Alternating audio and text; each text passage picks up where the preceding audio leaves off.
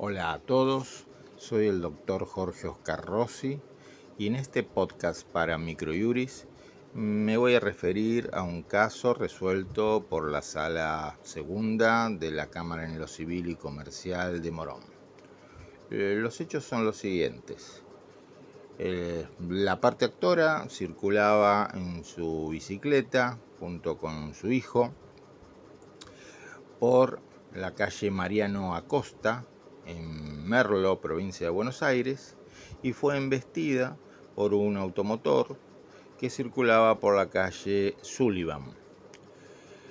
Eh, en primera instancia, la demanda de la actora fue rechazada por dos razones fundamentales. Una, por circular sin casco y sin los elementos eh, necesarios mm, según la ley de tránsito, espejos retrovisores, por ejemplo, de la bicicleta, y fundamentalmente porque eh, la jueza de primera instancia tuvo en cuenta lo dictaminado por el perito interviniente, quien entendió que la actora si bien circulaba por la derecha, había perdido la prioridad de paso porque tenía que girar eh, para continuar su marcha. Y entonces, aplicando las normas de la Ley Nacional de Tránsito a la que adhirió la provincia de Buenos Aires, eh, entendió que se daba uno de los supuestos de pérdida de prioridad de paso, que es el caso de aquel que viniendo por la derecha tiene que girar. Eh, en ese caso, la ley establece que ahí se pierde la prioridad. Bueno, el caso fue, la sentencia fue apelada y la Cámara revocó la sentencia de primera instancia utilizando un recurso eh, no absolutamente nuevo, ya hay antecedentes en esa misma sala, pero que resulta muy interesante, porque básicamente, básicamente lo que hizo es una inspección ocular moderna, digamos así, una inspección ocular digital. Eh, ¿Cómo lo hizo? Apelando a Google Maps, concretamente a la función Street View, esa función de Google Maps eh, que nos permite eh, ver eh, las calles porque aparecen fotografías de todos los tramos de las distintas calles, por ejemplo en este caso del partido de Merlo y lo que hicieron los jueces de esta sala de oficio fue buscar la intersección entre las calles Mariano Acosta y Sullivan de Merlo para ver cómo era el trazado de esas calles. Y tuvieron en cuenta además algo muy importante, que es que estrictamente el único que dijo que la actora tenía que girar hacia la izquierda y que por eso perdía la prioridad de paso, era el perito en su dictamen. De ningún otro eh, lugar, de ninguna otra parte del expediente surgía esto. Eh, esta búsqueda que hace el tribunal es preservada. En el expediente figura las imágenes de la búsqueda, realizada eh, y la forma en que fue preservada esa prueba electrónica. Y también queda constancia de que las partes no objetaron esta eh, inspección ocular eh, digital, así la llamo yo, eh, o inspección ocular siglo XXI.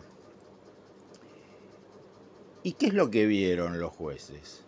Los jueces vieron que eh, la calle Mariano Acosta, en su intersección con Sullivan, hace una curva, o sea, la calle Mariano Acosta no es recta, sino que al llegar a Sullivan hace una curva y para poder entonces continuar por Mariano Acosta, el que va circulando, en este caso el ciclista, tiene que hacer una especie de zigzag, tiene que ir hacia la izquierda para poder justamente enganchar esa curva y seguir por Mariano Acosta. O sea, no está buscando girar hacia la izquierda para tomar otra calle, sino que para seguir por la misma vía, por Mariano Acosta, tiene que hacer esa curva ¿eh? hacia su izquierda, pero simplemente para mantenerse en la misma vía. Y por esa razón los jueces entienden que no se perdió la prioridad de paso, que conservaba la prioridad de paso porque en ningún momento pretendió girar hacia la izquierda, sino que lo que buscó la ciclista era seguir por la misma vía.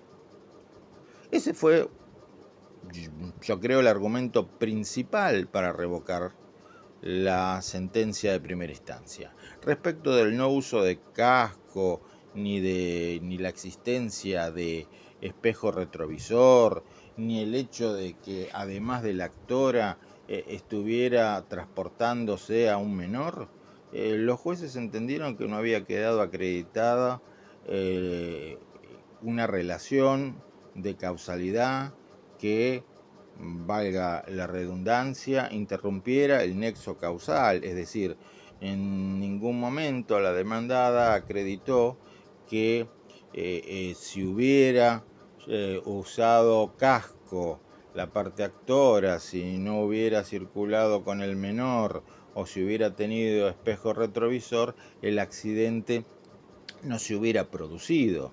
Ni siquiera surge que por la índole de las lesiones el haber circulado con casco hubiera minimizado esos daños.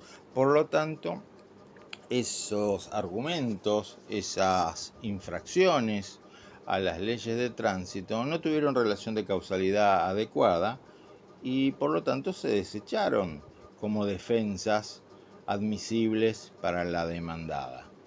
Eh, es muy interesante este fallo, primero por la muestra de activismo judicial, es decir, los jueces, eh, para salir de la duda, para entender cómo habían pasado las cosas, dijeron, bueno, vamos a ver el lugar. Eh, básicamente, lo hicieron con los recursos que la tecnología permite hoy, pero fundamentalmente es eso.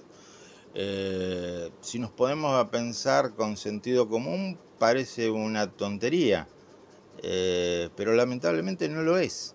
Eh, y el haber visto el lugar les ayudó a comprender mucho mejor que con cualquier dictamen la mecánica de los hechos una sentencia como para leer y tener presente, no solamente por esta cuestión, sino por otros temas también importantes que no son objeto de este, de este audio, porque nos queríamos centrar básicamente en esta cuestión de prueba que en este caso los jueces utilizaron de oficio, pero que tranquilamente puede ser propuesta por las partes, eh, siempre preservando las pruebas, tomando las medidas para que se garantice que ese documento digital, esas imágenes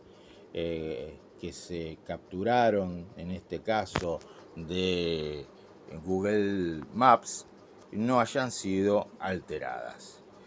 Eh, lectura de sentencia muy recomendable y nos despedimos esperando encontrarnos en un próximo audio. Muchas gracias.